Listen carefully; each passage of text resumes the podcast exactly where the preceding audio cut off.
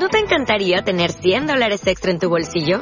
Haz que un experto bilingüe de TurboTax declare tus impuestos para el 31 de marzo y obtén 100 dólares de vuelta al instante. Porque no importa cuáles hayan sido tus logros del año pasado, TurboTax hace que cuenten. Obtén 100 dólares de vuelta y tus impuestos con 100% de precisión. Solo con Intuit TurboTax. Debes declarar para el 31 de marzo. Crédito solo aplicable al costo de la presentación federal con TurboTax Full Service. Oferta sujeta a cambios o cancelación en cualquier momento.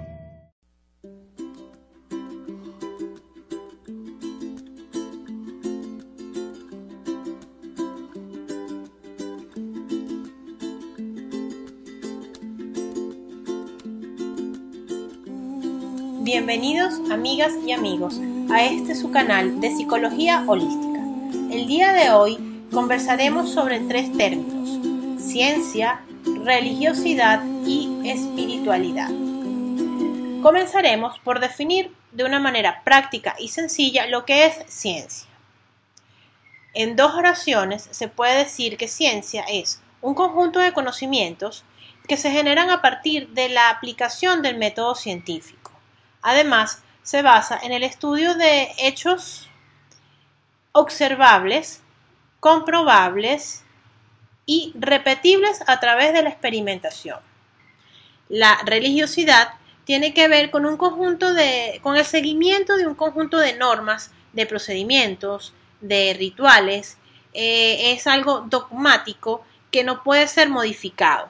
Exige ciertas formas de comportamiento, debe ser practicado en ciertos lugares en específico, tiene una estructura eh, jerárquica particular y eh, si el individuo no cumple con los lineamientos o los requisitos que su religión le exige, la persona podría incluso llegar a ser expulsada de la organización.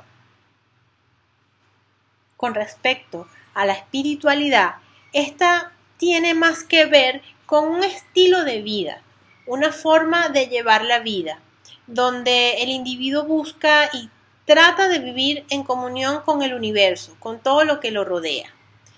la persona busca ser cada día más consciente de lo que es, de lo que tiene y de lo que hace. Trata de mantener un equilibrio o de llegar a lograr el equilibrio entre su cuerpo, su mente, sus emociones y las distintas áreas de su vida. El individuo que practica espiritualidad usa más la intuición, busca la unión de la mente y el corazón. Respeta también lo que son las leyes universales y cree en una energía que es universal, que es la fuente de todo bien. Bien, una vez definidos estos tres términos, quiero cerrar con el de religiosidad, puesto que como ya hablamos, este se basa en un sistema de creencias y en el caso de la psicología, nosotros no nos encargamos de estudiar el sistema de creencias del individuo. En el caso de la psicología holística, lo tomamos en cuenta, lo tenemos en consideración para poder ayudarnos en la explicación de ciertas situaciones, de ciertas conductas o de ciertos conflictos que se pueden estar presentando en el paciente. Sin embargo, no, no intentamos modificar para nada el sistema de creencias del individuo. Eso ya le corresponde a cada quien de acuerdo a la cultura en la cual se encuentre o a la cual decida pertenecer la persona. Nosotros simplemente lo aceptamos sin ejercer ningún tipo de juicio, de crítica ni condenación, puesto que cada quien es libre de practicar la creencia religiosa que más se adecue a su personalidad o a su cultura. En relación con la unión entre ciencia y espiritualidad, podemos comenzar por algo que dijo Albert Einstein. Él dijo que la ciencia sin espiritualidad está coja y la espiritualidad sin la ciencia está ciega, de manera tal que podemos ver cómo un científico tan importante que estableció unas leyes en la física tan importante ya nos hablaba de la relación y de la unión entre la ciencia y la espiritualidad cómo éstas se complementan y cómo una sin la otra no puede funcionar. Para nosotros entender esto de una forma mucho más sencilla, les voy a dar el siguiente ejemplo. Fíjense, se dice en una de las leyes también de la física que todo lo que existe está formado por energía. Además, esta ley nos dice que la energía no se crea ni se destruye, sino que se transforma. como dice una canción por allí. Pero bueno, en este caso el ejemplo es el siguiente. Si todo es energía, estaríamos hablando de que nuestro cuerpo también es energía. Es más, si nos vamos a la unidad más básica y elemental que forma nuestro organismo, tenemos que esta es átomo. Átomo por aquí, átomo por allá, que va formando moléculas y así va creando otras estructuras cada vez más complejas. Igualmente, si ustedes tienen una mesa o una silla o cualquier objeto, ese objeto también está formado por energía, también contiene átomos. Si ustedes estudian lo que es el agua, eso también está formado por energía, porque también contiene átomos. De tal manera que todo, como lo dice la ley, todo realmente es energía. Pero hay una diferencia entre que se establece entre lo que podemos percibir y no podemos percibir. Hay energías que podemos ver con nuestros ojos, hay energías que no. Y ya esto se relaciona con una de las leyes universales que más adelante estudiaremos, que es la ley de vibración, donde dice que todo vibra, todo tiene una rata vibratoria. Por consiguiente, las cosas que percibimos, como la mesa, tiene una estructura atómica y molecular cuya rata vibratoria es de muy, bajo, muy baja velocidad y por consiguiente la podemos ver y la podemos tocar. Es dura, es maciza. Luego tenemos, por ejemplo, nuestro organismo que nosotros nos podemos mover, nos podemos desplazar, pero también estamos formados por una energía que se, tiene una rata vibratoria diferente a la de la mesa.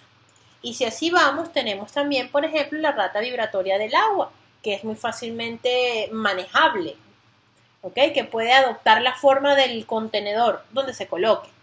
Eso también tiene una rata vibratoria. Y así sucesivamente vamos con cada cosa, situación, objeto, material o inmaterial que existe en el universo.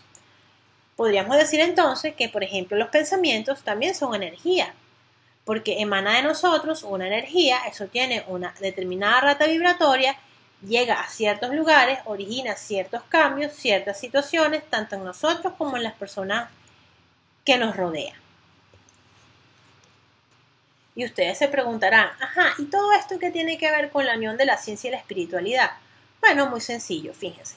La ciencia, como ya les hablé, nos habla de la parte energética, de los átomos, las moléculas, los electrones y todos estos elementos. Por consiguiente, ya vimos que desde el punto de vista científico, todo tiene una explicación a nivel material, a nivel de las leyes que tenemos para la materia. Pero también tenemos la parte espiritual, donde el hecho de que existen ciertos elementos, ciertas situaciones, ciertas energías que no podemos ver con nuestros ojos físicos, pero que podemos percibir o que podemos ver sus efectos en el ambiente, nos habla justamente de que sí existe esa fuente o energía universal que lo conforma todo. Bien sea que ustedes los quieran ver desde el punto de vista científico, que todo está formado por átomos, moléculas, electrones, etcétera, etcétera, un, punto de vista eh, físico, o que ustedes lo quieran ver desde el punto de vista espiritual, que existe una fuente universal de energía que es la que emana la energía hacia todo el universo, donde todo está formado por esa energía, incluyendo nosotros dentro de lo que podríamos hacer una analogía a discutir en otro podcast, de que entonces nosotros somos pequeños universos en potencia. Para cerrar con este podcast quiero darles un ejemplo mucho más sencillo. Supongo que muchos conocerán lo que es un ventilador. Pues bien, un ventilador es un objeto que la mayoría de las personas o muchas personas tienen en su casa, que está formado por unas aspas que al ser conectado este aparato a la electricidad, por lo general, eh, hace que estas aspas giren y a través de eso se genera una corriente de aire que refresca los ambientes. Sentimos una rica brisita refrescante. Pues bien, si ustedes, estos ventiladores por lo general tienen varios niveles de, de velocidad. Si ustedes tienen el ventilador apagado, ustedes pueden contar las aspas. Estos ventiladores generalmente tienen 3, 4, 5 aspas, dependiendo del modelo y del tamaño. Si ustedes lo colocan a la velocidad 1, ustedes podrán ver cómo esas aspas comienzan a girar a una determinada velocidad, a esa velocidad 1 que le hemos colocado. hasta el punto en que ha agarrado por completo esa velocidad y pueden ver un, como si se formara un círculo con algo que no es, es un poco difuso en la imagen. No podemos diferenciar cuántas aspas son o de repente las diferenciamos, pero tenemos que hacerlo con una visión muy, una vista muy rápida para no perdernos y volver a empezar a contar o contar la misma aspa dos veces. Si ustedes van aumentando la velocidad, la velocidad 2, la velocidad 3, la velocidad 4, hasta la máxima velocidad que su ventilador tenga, ustedes van a ver cómo llega un momento en que se desaparece el aspa y solamente se ve como una especie de halo, un círculo, se forma un círculo. Lo mismo sucede con la vibración, con la energía y la rata vibratoria a la cual esta energía se está moviendo. Mientras más lento sea, más fácilmente visible va a ser para nosotros cuántas aspas tiene el ventilador. Mientras más rápido colocamos el ventilador, más difícil va a ser para nosotros diferenciar cuántas aspas tiene el mismo. Pero el hecho de que podamos diferenciar o no las aspas no implica que no haya algo allí, que no existan esas aspas que están girando. Lo mismo sucede con la ciencia y con la espiritualidad. Las dos hablan de la energía desde dos puntos de vista distintos, pero al final coinciden. Y una no implica que no existe, la comprobación que nos pueda dar una no implica que no existe la otra. Bueno amigos, eso es todo por ahora. Gracias por estar allí, gracias por escucharnos y será hasta la próxima oportunidad. Los dejo con este trocito de canción de Jorge Drexler, Todo se transforma.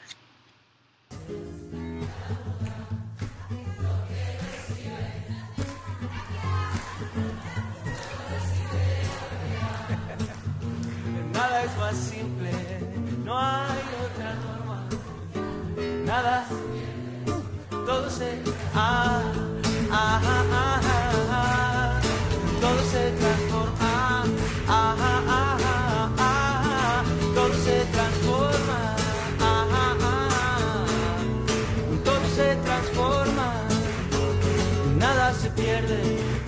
se transforma